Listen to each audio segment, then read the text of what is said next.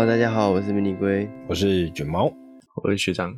哦，我们本周的国外新闻呢、啊，首先来聊一些我们所谓的 SUV 车款，那都是比较小台的 SUV 啦。那第一个新闻呢、啊，我觉得这个新闻还蛮特别，可可以给大家探讨一下这个所谓的四轮驱动的这样子的一个功能或这样的一个配置。大概会是多少的价格？诶，两位觉得四轮驱动的功能，如果要放在一台车上面，你你们觉得大概增加多少价值，你是可以接受的？增加多少价值？对啊，诶，我觉得至少，呃，应该说，我觉得不超过十五万吧。不超过十五万，OK。学长同就是其他都一样。呃，其他对，我们先不讨论这个规配等级的状况。嗯。然后我不好意思多问一个问题，大概哪个价格区间的车？哦，大概呢？这个哇，学长问的非常的细，因为就是这是一个 比例的问题啊。哦，对啦，这么说也是。对，我们讲平价车款好了，一百万左右的，好，一百一百万左右，一百万左右，我觉得大概价差十万吧。哦，价差十万，OK。五到十万的价差，嗯呃，您如果差超过十万，我觉得那是另外一个集聚了。嗯嗯，就是除非它是那种非常厉害的特名家的四驱系统这样子。如果它要超过十万的价差，一定要带更多的东西进来，不能只有差这个四川。是是是是，好，欸、你就是那个华而无用的外观套件也好，华而无用，对对对，就是要点缀一下。好。那为什么会聊到这个话题？其实是因为这样子，就是 Subaru 啊，在日本啊推出了，诶，Subaru 的那个 Cross Track，那之前在台湾的市场。叫做 XV，那这一款 Cross Track 呢，就是最近在日本市场推出了一个所谓的前驱版本。那呃，其实 Subaru 的车款啊，呃，比较有名的，除了那个水平对握以外，就是在就是它的这个 AWD 的四轮驱动系统，对吧？所以包含这个他们自己的个性的休旅车啊、呃，或者是讲说类休旅车啊。呃只要是挂着 Subaru 的 Mark，都一直很强调这个所谓的呃，我们讲说轻度越野的能力啊，所以在日本推出的这种自我阉割的版本，也算是一个蛮特别的操作啊。好，这个过去过去 Subaru 在台湾的市场应该也都是四驱车吧？我我讲说，我们以修理车的产品来说的话，应该都是四驱的，都是对对啊，因为那个就是买 Subaru 的一个。呃，算是应该就是它的指标之一啦。对对对对，就是如如果你不要了这个四驱系统，那你干嘛买 Subaru？有很多可以选择。你这样讲这句话 就有问题了。我要想说，你看 Subaru 是一个特点什么？你刚刚讲水平对不对？然后因为它水平对握，它一定是重置引擎。重置引擎，我们通常都会想，那它大概就是后驱或是四驱嘛，对不对？哦，是是是。但是它，你如果你这样讲，Subaru 并不是第一个重置引擎，然后只搞前驱的。对，没错。另外一个就是奥迪，对，有然后也是奥迪，奥迪 也是阉割版。对对对。我也不懂奥迪为什么要搞一个重置，然后变速箱都拉到中间了，然后再硬干回去前面的前驱车。就对，蛮谜样的。对，这样它就可以做到。中前置这样，虽虽虽然它的那个 Quattro Atra，嗯，你讲买奥迪就要买 Quattro 嘛，对不对？就你买一个没有 Quattro 的前驱、嗯、啊，或者是你买了一个 Quattro Atra，你觉得是一台四驱车，实际上它是一台前驱车，是是是，因为啊 Quattro Atra 平平常不会输动力到后面，完全不会，对，是是是，我我想到一个可能性，因为它为了要消耗福斯的那个。前驱的驱动轴，有没有两个系统不一样啊？哦，好吧，五福斯是横置引擎啊，那那个不一样的东西。哦、那我没办法不替他开脱了。啊，简单一点就是跪下去。好，那刚刚聊到这个 Crosstrek 啊，好，我们一开始在讨论这个价格的问题啊，那接接下来我们来揭晓一下，所以呃，四驱版本的 Crosstrek。啊，变成或者说改成这个前驱版本的 Crosstrek 差在哪里呢？好，那最终的结果，它的价格啊，大概就是差了五万台币，五万新台币。就你基底多少？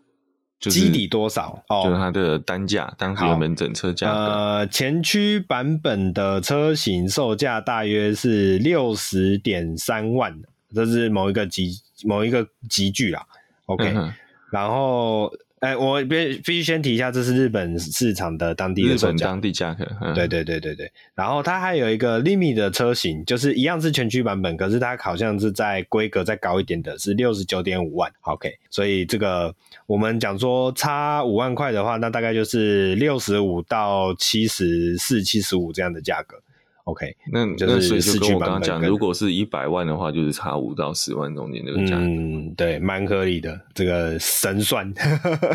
好，那除了这个驱动系统化呢，我看一下它的动力有没有差别。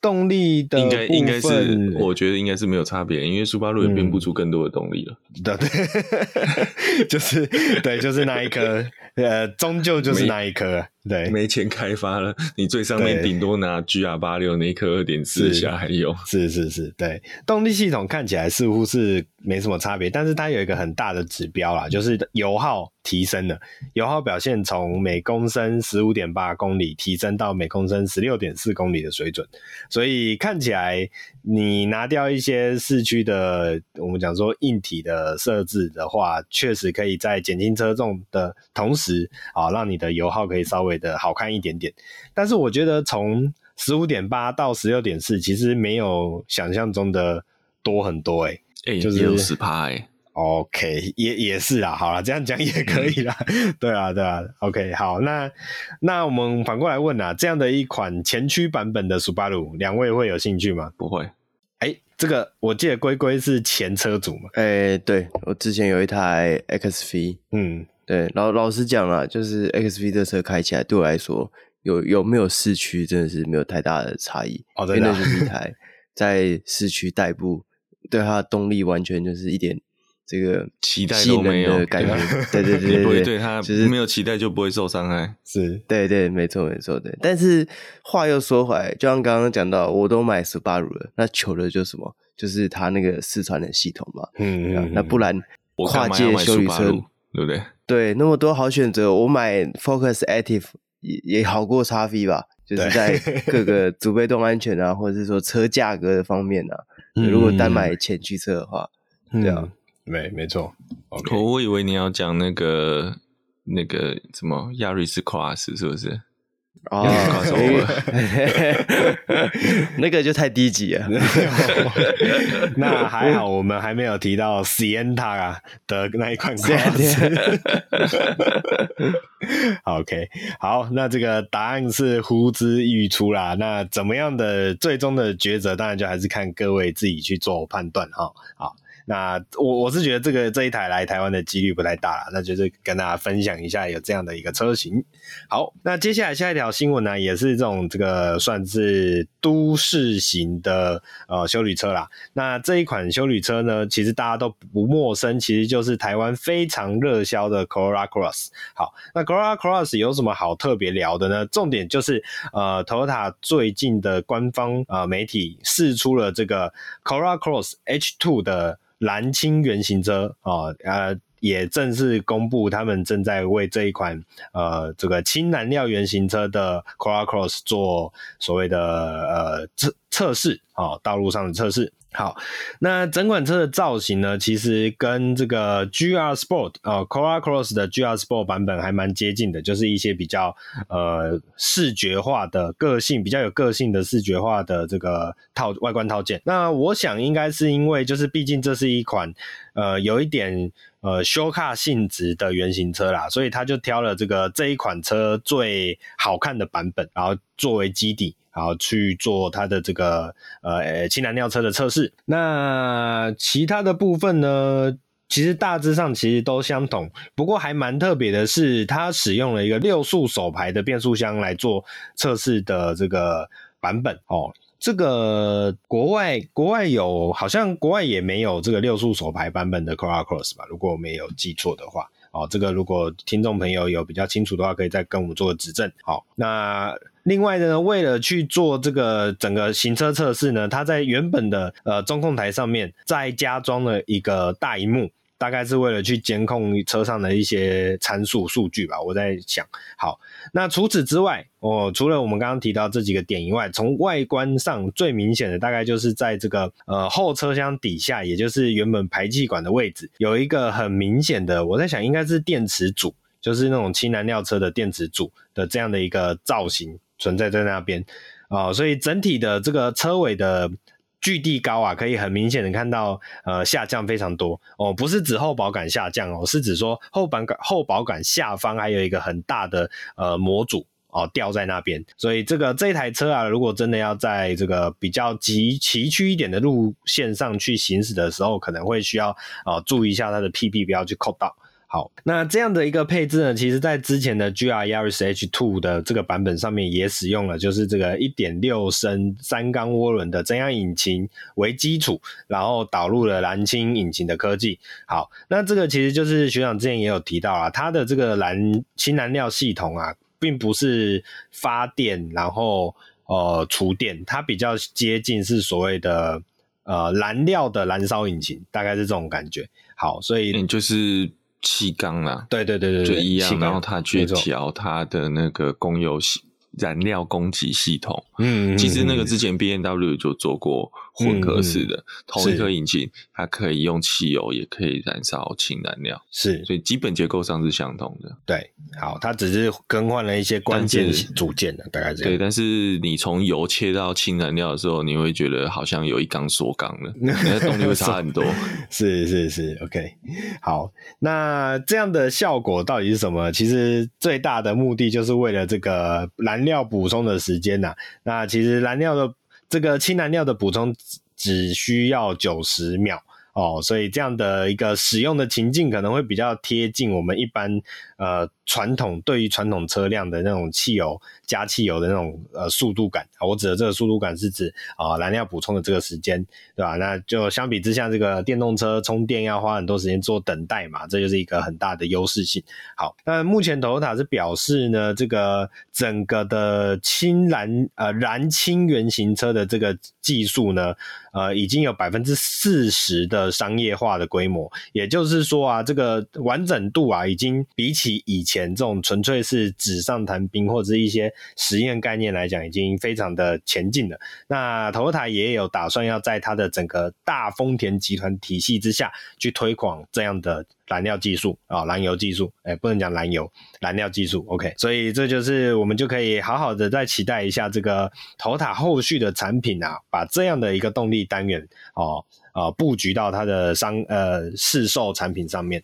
好，那可能就可以换来更多的环保价值哦，这就是它的一个布局的策略。好，那既然 Toyota 嘛，我们再顺便也带到这个欧洲 Toyota 所发布的这一款 CHR Prologue 这一款概念车的整个身形样貌啊，哦，那 CHR 当时在推出的时候啊，其实就让大家为之眼睛一亮。好，这个眼镜一亮有很多种说法啦。OK，首先第一个就是整个 CHR 的造型呢，以当时来讲非常不符合 Toyota 的设计思维，就是。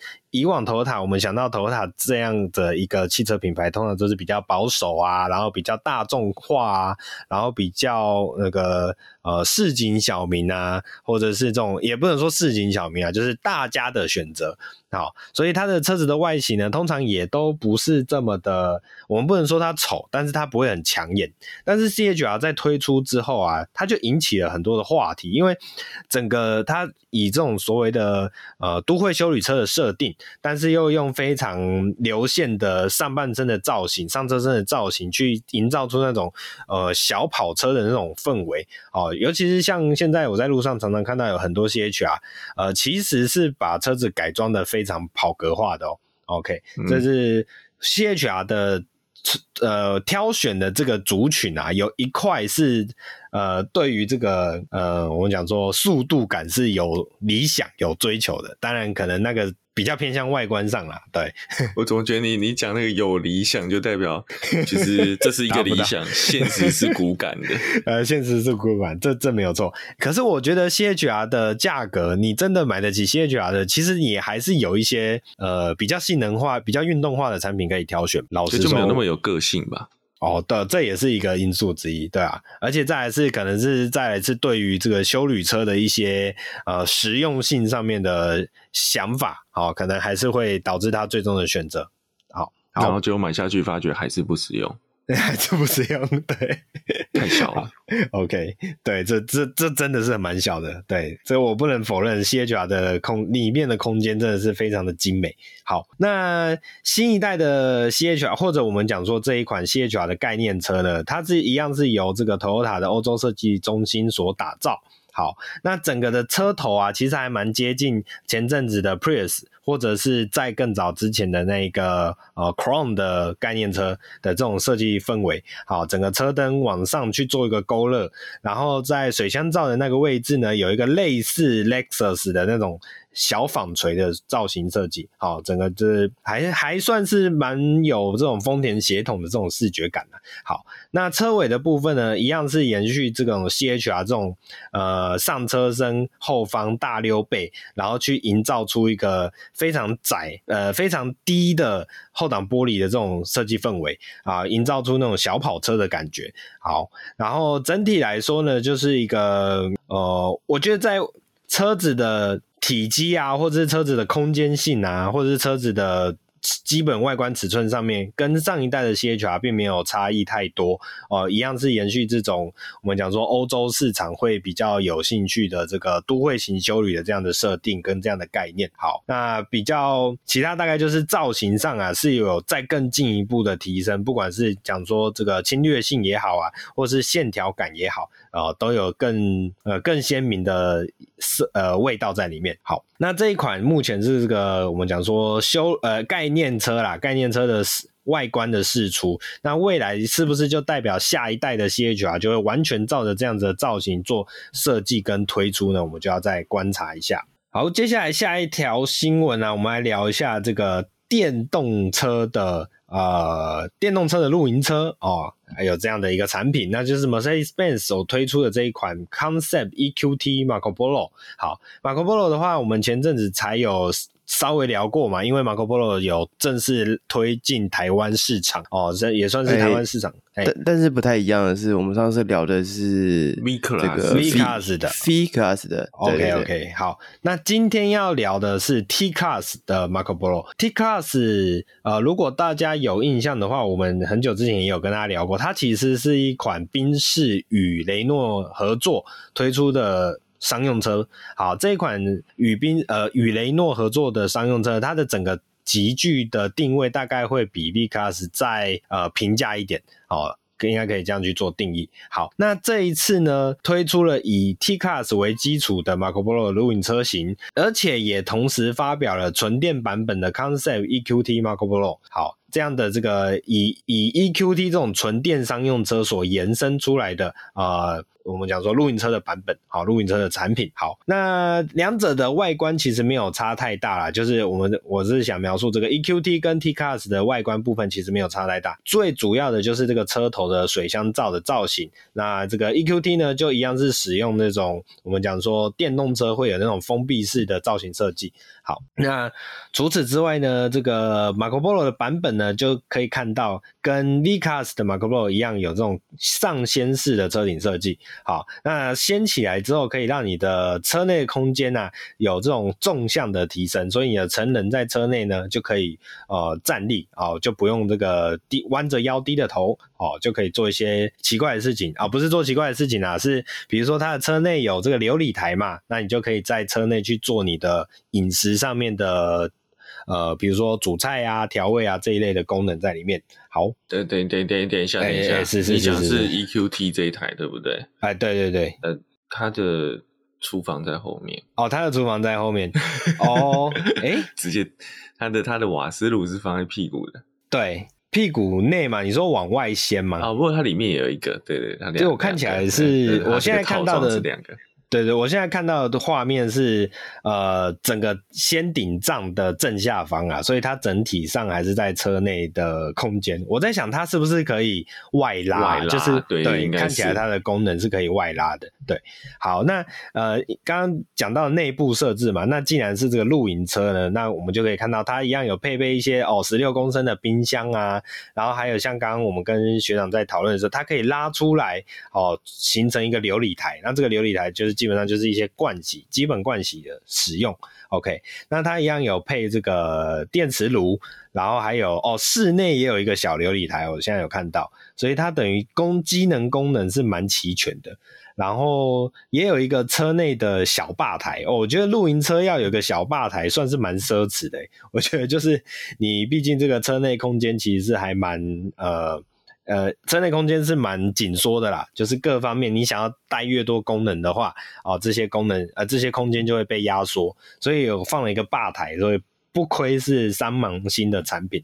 OK，那另外呢，全车也有这个很多组的 USB 插孔啊，还有一些辅助电池啊，那都可以让你在这个露营车里面使用一些电器设备啊。这是个我们出外露营啊，还是要享受一下科技带来的便利性。好，那动力的部分呢，预计会搭载。一组电动马达最大输出大约是一百二十一匹，然后二十两百四十五牛顿米，配上四十五 k 瓦时的电池组，最大续航里程大约是两百八十二公里。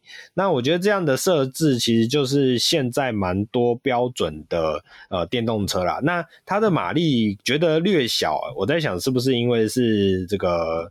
呃，因为我们刚刚有讨论到一件事情啊，既然这个 EQT 它是用 T Class 延伸出来的嘛，那 T Class 其实又跟雷诺的呃车系是有关联性的，所以这样的一个电动马达的设计，我们有在思考是不是也跟呃雷诺的一些系统会有关联性，好、哦，这就是一个推论。好，那一百二十一匹，对啊，你说这一百二十一匹小那。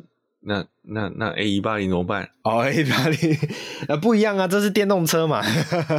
哦，电动车大的是扭力，不是马力这样子。哦，没有没有，应该反过来说啦。你 A 一八零对不对？怎么样？就是，哎、欸，我们现在在讨论的应该是中华 A 一八零嘛？对。对对对对，应该不是宾士的 A 八零，不是不是不是。对，因为我想表达是两个 A 一八零动力都不怎么样了。对对对对，嗯、因为我想表达的是，你中华 A 八零，OK，一百二十啊，那就算了啊，甚至不到。但是你三芒星的啊，中华宾士的呃这个。T 卡 EQT 哦，总是觉得一百二十匹这样的数字有点令人小小的叹息叹息一下啦。OK，好，那 OK，两位觉得这款新的 EQT 有机会来到台湾吗？我觉得，我觉得不会。我觉得 T Class 应该要进来，但却一直都没有看到。嗯嗯嗯，对对，因为其实上我记得宾士其实过去有类似的产品，我印象中之前也是跟雷诺一起出的，嗯、然后台湾有。有水货商有进口，嗯，对，但那车就完全我觉得不符合台湾的市场，嗯，因为它再怎么强，它都打不赢 K D，嗯，因为 K D 实在在台湾生根太久了，嗯，对，就以纯货车来讲，我花一百多万买一个宾士的货车，但是它实际上本体又不是宾士，然后给、嗯、给员工开，这好像就蛮奇怪的，嗯。我觉得一方面是强龙不压地头蛇啊，或者压不过地头蛇。那另外一方面，其实在于说你 T Class 拉进来，其实，在台湾台湾兵士里面的整个的那种集聚感，就有一点下拉的感觉。我觉得他们可能也不想让自己的市场定位被某种程度上往下带的这种状况发生。嗯，这样讲也是啦，就 V Class 虽然算便宜的，嗯，但是它还是不太便宜。对对对对对，没错。对，到时候弄进来，然后人家就会笑说：“哎，你看双 B 里面只有你宾士有这种东西，对不对？”就是这个。挣钱呐、啊，跪着挣 啊！对对对对，okay. 这真的是拿来挣钱的一台车。对对对对，而且你要想哦，你拉进来，你就不是跟 K D 比而已哦。现在 K D 还有一个双生车，在台湾也有哦。对，那你你难道要去跟福特比吗？那不是更好笑一点？OK。好好好，OK，那这个就是我们来分享一下这款 EQT 的 Marco Polo，那大家可以再好好的自己去了解一下这款车，也许有人有兴趣可以自己弄进外贸商自己弄进来也不是没有可能的。好，那既然聊到电动车啦，我们来下一个话题，我们来聊一下电池啊。这个宁德时代哦，不晓得大家有没有听过？宁德时代其实是中国大陆一间非常呃，算是做电池技术很大的一间公司啊。呃，目前还蛮多电动车款都是呃。蛮多品牌的电动车的电池其实都是跟宁德时代供呃较料的。好，那今天要聊的是宁德时代呢，预计明年将要量产这个所谓的钠离子电池好。呃，这个钠离子电池有一个很大的呃特色，就是它的充放电会比较快速，所以它很有可能十五分钟之内就可以将电量充电到百分之八十哦。这样子对于这个电动车啊这种产品的一个它的性能上，算是一个很大的突很大的翻越吧，我自己是这样认为。好。那宁德时代在电话会议上表示呢，呃，第三季度的电池系统销量来到了九十 G 瓦时左右，哇，这是一个是 G 哦，哦，是一个很大的数字。好，那同时也透露这该公司的钠离子电池产业的进展其实是非常顺利，在供应量供应链上面的布局，预计呢明年就会有正式量产，而且也已经与部分的乘用车客户啊、要讨论要把这样的。产品推入市面，好，那我们一般呢，现在比如说特斯拉使用的，如果没记错的是锂电池嘛，一八六五零算是锂电池对不对？呃，它也不是一八六五零了，也有自己做了四六八零嘛，它自己有研发四六八零，然后其实它也从三元锂变成。磷酸铁锂，嗯嗯嗯嗯，是是是，好，那呃，宁德时代所推出的这一款钠离子电池呢，它的电芯单体的能量密度大约是每公斤一百六十瓦时，那以钠离子来讲是全球最高的水准。可是呢，我因为这件事情，我去查一下，呃，锂电池目前电动车常用的锂电池的能量密度，我记得好像。还蛮高的诶，对，呃，其实这个有一个点是我们回归到，我们先讲，除非它科技有很大的这个制程有很大的进步，不然的话，我们讲一个最原始回到化学元素表的概念，锂、嗯、的那个那个质量是最低的，哦，单一元、嗯、单一那是分不对，分子原子原子的质量它是最，因为它在那个。元素表面，氢锂钠钾卢瑟法嘛，对对对对对，它在氢的后面而已。对啊，你以都带一个都可以转换一个电子的情况下，它的单位怎么讲？一个单位的重量绝对比钠还要小。哦、你等于是你钠要呃怎么讲？嗯、呃，我钠要对，我钠 就是说同样塞同样重量的一个 package。是是是，这个锂可以丢出来的电子电子数一定比较多。对对对对，这算是物理上的天生的限制啊。对，对好，那。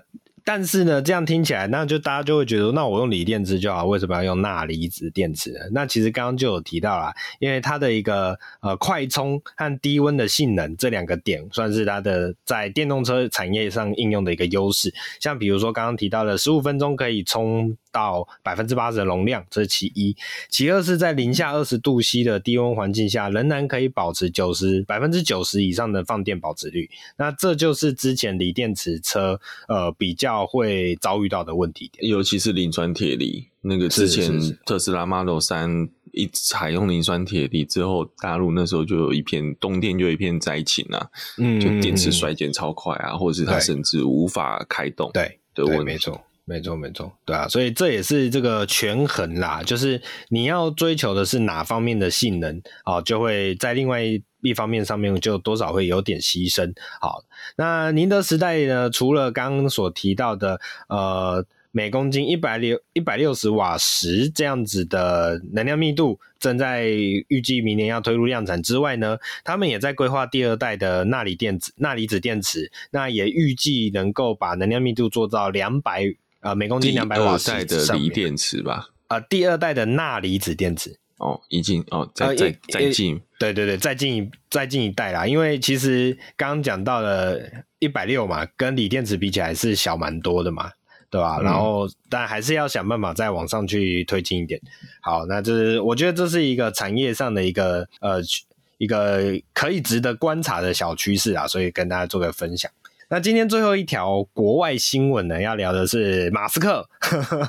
马斯克说了什么呢？马斯克说自己被暗杀的风险很高，所以他不坐敞篷车，他不会坐在敞篷车啦，不是他不会制造敞篷车啦。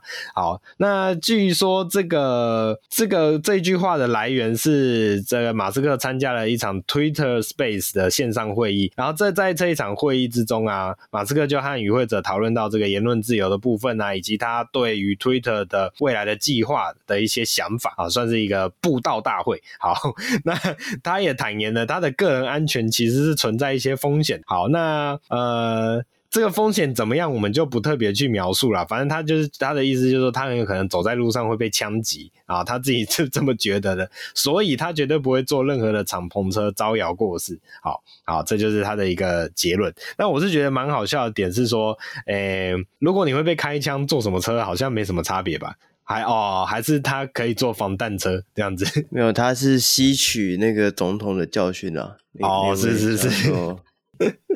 好好久以前的事情，是那个甘乃迪吗？甘乃迪吗？对对对，甘乃迪，对对啊。OK，好了，这 OK，我们就 好。那可能有人会说，这个新闻的车点在哪里？啊，这个新闻的车点就是不要，如果你有生命风险的话，不要坐敞篷车。对，你有看过馆长开敞篷车吗？哦，应该没有，有道理。好，那以上就是我们本周的国外新闻啊。接下来请龟龟来帮我们带国内新闻吧。好，那本周的国内新闻啊，都是一些呃新车，都是一些蛮贵的车啊。那我们先从相对便宜的开始讲。那第一则新闻呢，就是小改款的 BMW 三系列正式在台湾发表了。那有四门房车跟五门旅行车的两种车身形式，总共呢有七种车型可以去选择。那它的售价是从两百一十三万起。这一次三系列的小改款呢、啊，在外形上就真的只是小改而已，它就是在灯具上还有鼻孔有稍微的调整，但整体的视觉感看起来是一模一样。我认为是没有太大的差异啊。就两台摆在一起，如果你不是对 BMW 特别了解的人的话，你应该分不出来它们到底差在哪里这样。对，那内装上就有比较大的不同了。它除了导入了全新世代的数位座舱跟 iDrive 八点零的系统之外啊，它也取消了中间排档杆的配置，改成跟福斯很像那种很小只的拨杆。在动力的部分呢、这次 BMW 的三系小改款导入了一百五十六匹的三一八 i，一百八十四匹的三二零 i。两百四十五匹的三三零 i 跟三百七十四匹的 M 三四零 i X Drive，那全车系呢都配了八速的手自排变速箱。那我比较惊讶的是，因为我印象中的以前的三一八好像才一百五十、一百六十万。呃，就买得到。三一八是刻意要压在两百万内的，对对对，因为它是后来才出来的嘛。你最刚进来，我记得是是从三二零开始起跳，对，然后是为了增加入门市场竞争力，才再引入三一八。我印象中那时候三一八是要打价格战，对，嗯嗯嗯。可是大家跟谁打？宾士啊，因为宾士 C 八零 C C 没有两百万以内的吧？那个时候、oh, 有点，我、uh, 可能记错了，uh, 但是我印象中那个时候就是他他在可以只能只能打兵士啊，其他不是他的对手。哦、oh,，没有，因为我本来想说刻意往下拉，我以为他是要下打，所以他应该是反过来说，他是要侵侵蚀更多的市场这样的概念。嗯，对对对对对对，嗯，对啊，但是现在也是好贵，对，三三一八也要破两百万了。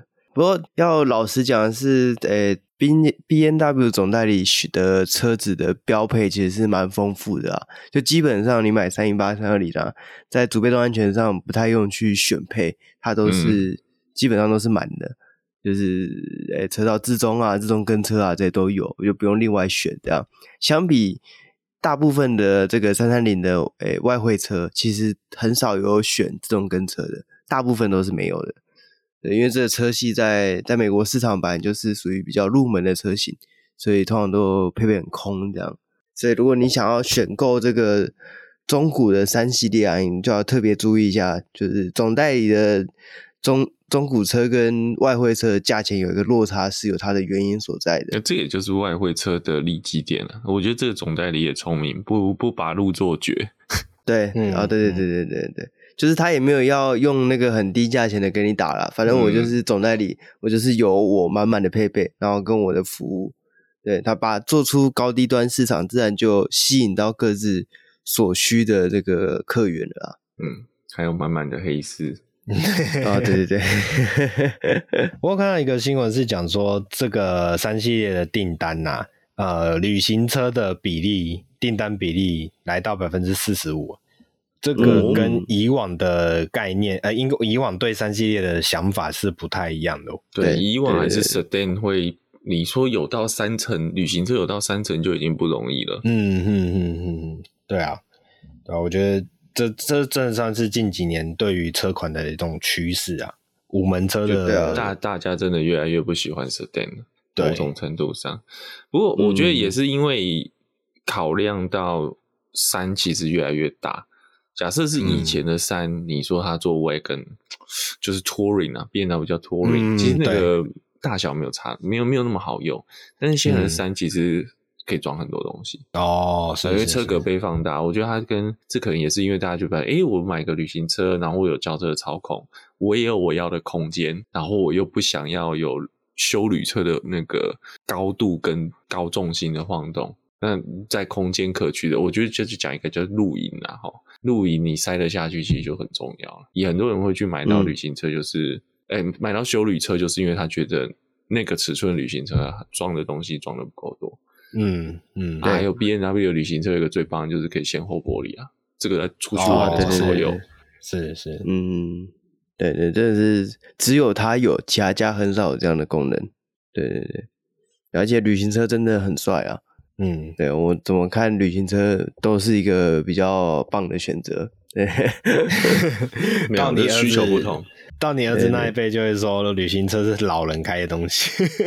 哦，有可能，有可能，因为你如果到家里有比较老的长辈的时候，就会去选修旅车了。对，哦，对，进出高度的问题。哎、欸，那我想到一个版，我想到一件事情，你现在赶快买 Sedan 版本的三系列，二十年后它就会涨值增值。你说绝版的吗？对，就就是因为你同个时代下的这个旅行车比较多的话嘛，相较之下，你的 Sedan。的车型就会变得比较呃保值一点，就像现在的、哦、现在的当年的车款旅行车比较少，所以现在就比较保值。哦、对，对对，你可以这样讲，其实蛮有道理的。对，但也有另外一种可能是，这再过二十年之后，大家看啊，当年买旅行车是正确的选择，因为市面实在是，对，那就是到谷底喽。哦，好。那接下来下一个新闻呢，是兰博基尼的总代理发表了更加性能版的修旅车 Urus Performante 的车型，并且开出了一千三百八十万的空车价钱。那这个 Urus Performante 啊，不仅是今年八月才正式发表，更是刚在派克峰爬山赛中跑出十分三十二点零六秒的成绩。创下了量产 SUV 最速纪录的车款啊！对，但我看了一下那影片啊，其实我觉得它有点稍微作弊一点，就我发现它内装好像是有拆的，嗯、因为我靠直接看到铁板这样，所以呢应该不是标准的。对对，感觉它内装上应该是有偷轻啊，对对，但整体的其他东西可能就没有拆这样。那在动力部分呢、啊、Performante 将4.0升的 V8 双涡增压引擎提升到666匹，那最大马最大扭力呢，则是86.7公斤米的扭力。那车重也减轻了47公斤，零到一百加速只需要3.3秒。总代理伽马星业还透露啊，Urus Performante 预计在二零二三年的二月开始交付。那另外还有一个比较入门的 Urus S。则是预计在二零二三年的上半年会导入台湾市场，这样。对，那两位对这个破千万的修理车有没有什么想法？贵了，这个因为应该说它真的卖的很好啦，因为它就是还是最便宜，它就算到一千三百万，它应该还是最便宜的担保监理。嗯，撇除前面那个一千万内的，就九百九十九的，它应该还是最便宜的兰博基尼，所以还是会有很多人买。对。因为相比其他超跑品牌，它还是对现在唯一又是最便宜的。对，我觉得我们还是买破百万的 Corolla Cross GR Sport 就好了。那希望这个 Corolla GR Sport 可以去挑战一下派克峰的爬山赛，哦、看能跑出一个怎么样的成绩。可以去挑战虎头山的爬山赛。好，那接下来这台车呢，是来自英国的 Aston Martin，全球限量三百三十三台的。V 十二 Vantage Coupe 正式在台湾亮相，不过这台湾的第一台也是唯一的一台啊。其实它是已经有售出的车款了，就已经有人买走了。那只是他特别借给原厂做一个展示，这样。那总代理也表示啊，因为 V 十二 Vantage Coupe 跟一般的 Vantage 只有头灯跟仪表板共用，它的其他部分都是全新开发的。就连厂徽还有车尾的字样都跟一般的 Vantage 不一样，也因为各个零件都是独立开发的，所以这副 V12 Vantage Coupe 的报价是超过两千万新台币的。那在性能表现的部分啊，这台车搭载了五点二升的 V12 双涡轮增压引擎，那它的最大马力呢来到七百匹跟七十六点八公斤米的扭力，那搭配八速的手自排变速箱，零到一百加速需要三点五秒。我刚刚看到三点五秒，想说，哎、欸，居然比 Urus 还要慢呢！它贵了 八百多万，还比 Urus 还要慢，这是品味。后后驱跟四驱的不同哦，对了，对对对，因为你零一百是四驱有相当大的优势。嗯嗯，确实确实，而且零零七不会开 Urus 这样。对，那刚好我今天在路上看到一台 DB 九。那 DB 九其实是一台算是一台老车了啊，就是马丁的老车，呃，二零零三年的车。但是到现在来看呢、啊，我还是觉得 DB 九长得很帅。我觉得马丁的车就是这样，它放再久，你它都有一种韵味在，嗯，就是在外形上就是非常的的优雅典雅。它看起来不一定可以跑得很快，啊，实际上它确实可能也不比其他超跑品牌要来得快，快，对对。但是它的那个优雅。它那个从容优雅是其他品牌我觉得给不了的。对，那诶，两位对这台车有什么想法吗？因为其实它是一个做宽体，有点感觉有点像赛车化，但其他的内装还是很舒适的一台这个马丁。我觉得这个就你就把它想成是艺术品的方式去看它吧。这个嗯。就这台车不是拿来在路上，也不是拿来每天开的。嗯，哦，对，确实，确实，我相信买这个车的车主应该也不是拿来开的，应该就拿来放在这个车库里面。嗯，对，会下力保吗？我觉得这台应该也不会。我觉得不会，其实很少马丁下力保跑，就连一般版都因为跑不赢人家。哦，对对对，其实会，我觉得你总会有一种，应该说不是说他跑不赢，应该不是说他跑不赢，而是说。他就像你讲的啦，他很快，但是真的到赛道上那么武斗的场合，比他快的其实还不少。对，对，对，对，对，因为他毕竟还就是 FR 的设置嘛，因为相比其他 A 码的这个超跑来讲，先天优势还是强很多。GTS 把 GTS 放在哪？哦，GTS 就是最顶的 FR。对，FR 的巅峰大概就是 GTS。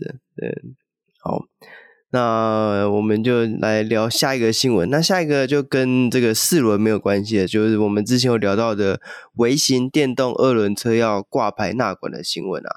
那之前有提到啊，在十一月三十号开始，呃，台湾就要把这些很多人骑的电动车，对，去挂挂牌。就是挂有有点类似像机车这样，就大家都有自己的编号这种这种牌这样。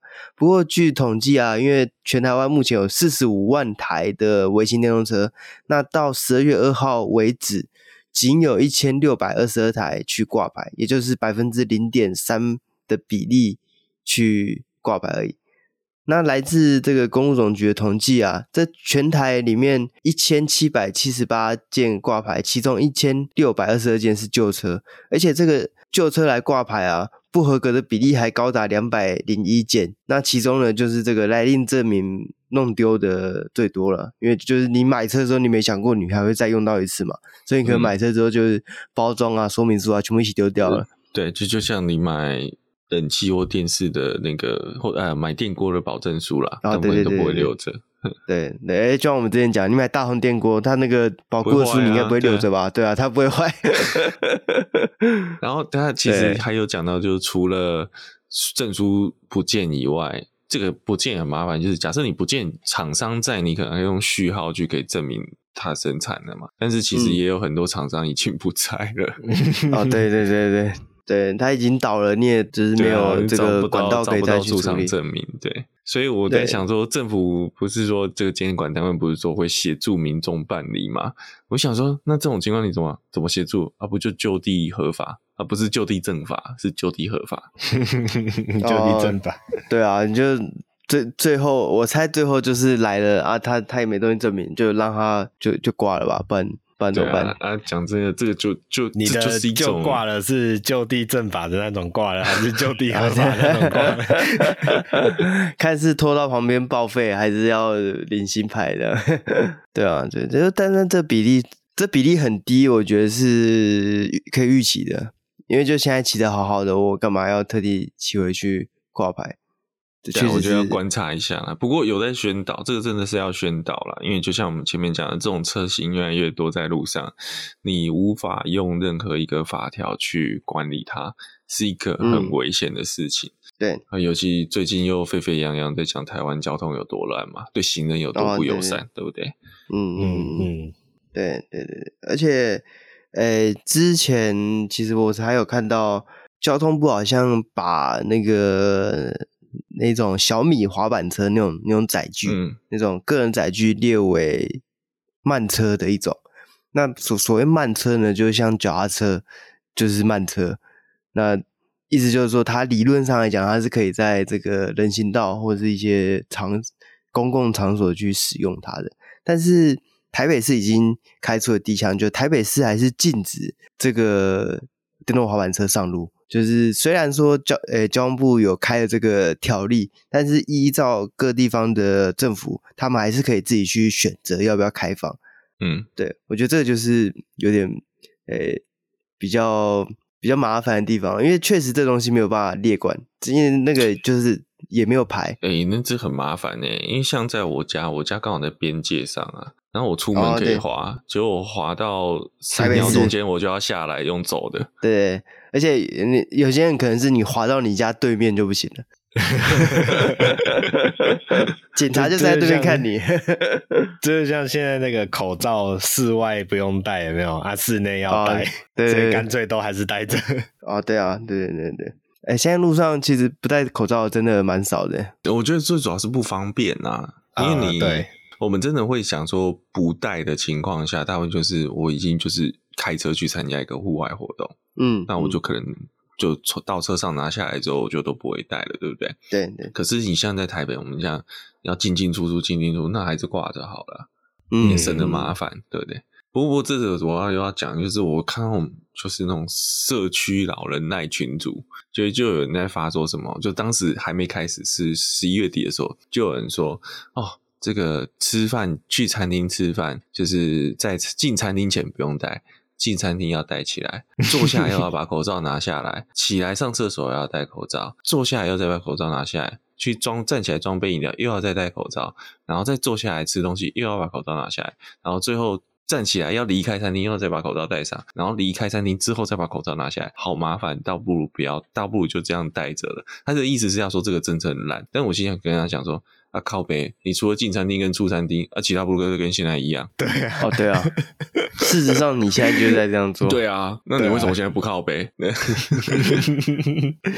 这是还蛮蛮蛮好笑的。就是那个文字的用意是有，就是那个心意是耐人寻味的，有刻意渲染的嫌疑。对对对对对，嗯嗯嗯。到时候你就跟你讲，到时候你就看到一堆台北市警察局站在新北跟台北间边界交界，对对对，看你哪台滑过来，对，看你哪台划过来，划过来就哎、欸，过来过来过来过来过来，对对对对，大执法大执法，对，这像最近那个台北市开放忠孝西路可以骑，哎、欸，晚上开放有限时段的开放忠孝西路可以骑白牌的摩托车，那那个超牛的。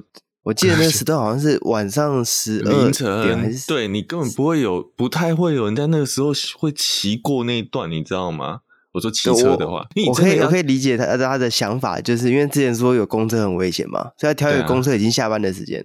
嗯，没有没有没有，这那那个就是摆明的，就是市长说要做嘛，对。有议员说，议员说，议员质询说你，你你这个是违，就是不合不合规定嘛？当早该早该开放，他说好，我会开放，我开开，我有开放啊。嗯，那种感觉，在现在做一个 Apple 开放晚上时段，把这个摊子留给下一届的市长来决定。我是要把它封起来，还是把它全部开放？我我倒我老实说，我倒不觉得这是可比的决定，我觉得是下面的决定。哦，应该是啊，因为对可比来讲，这个一点营养都没有。嗯嗯，因为因为真的，大家为什么会在意说中孝东、中孝西路？呃，机车要去想去走，它就是要比较方便嘛，不然我要绕很远啊。嗯、啊，我为什么要比较方便？就是我一定是通勤的时候啊。就你开放一个不痛不痒，晚上没有车，我绕一下其实也没有差很多的时候。嗯，那这个就是完全没有体认到诉求者的需求。就他要的是什么？嗯嗯，我怕我怕下一任市长说那个机车主要在忠孝西路的路口有没有先深蹲五十下，然后才可以骑过去？哎、欸，这个这个是健康政策哎，这样健康政策，健康政策。对，因为上班族都坐在办公室嘛，那你都上下班骑车，你也没机会运动。对对对对对，嗯，伟大市长给你个机会，下雨天可不可以打个折啊？哦。没有没有，你到时候就看到那个路口，不是不是待转区，是深蹲区。那对啊，对对对，那个待转区真的变停车的地方，因为大家都在路边做深蹲。嗯，好，那关于这个微型电动车的这个挂牌的事情呢、因为到明年我记得它有一个宣导期嘛，我觉得可以再观察一下啦。对，有可能有些人就想要撑撑一下，撑过这个宣导期再去挂牌，不一定。对，我们就再接着来看看到底路上有挂这个微型电动车牌的人的车款到底多不多？这样，那我们这一拜的新闻就到这边结束了。那喜欢我们的话，记得帮我们按赞、订阅、分享，然后脸书啊、Apple Podcast 记得要帮我们评分，有个留言，评个五颗星。那我们下礼拜再见，拜拜，拜拜，拜拜。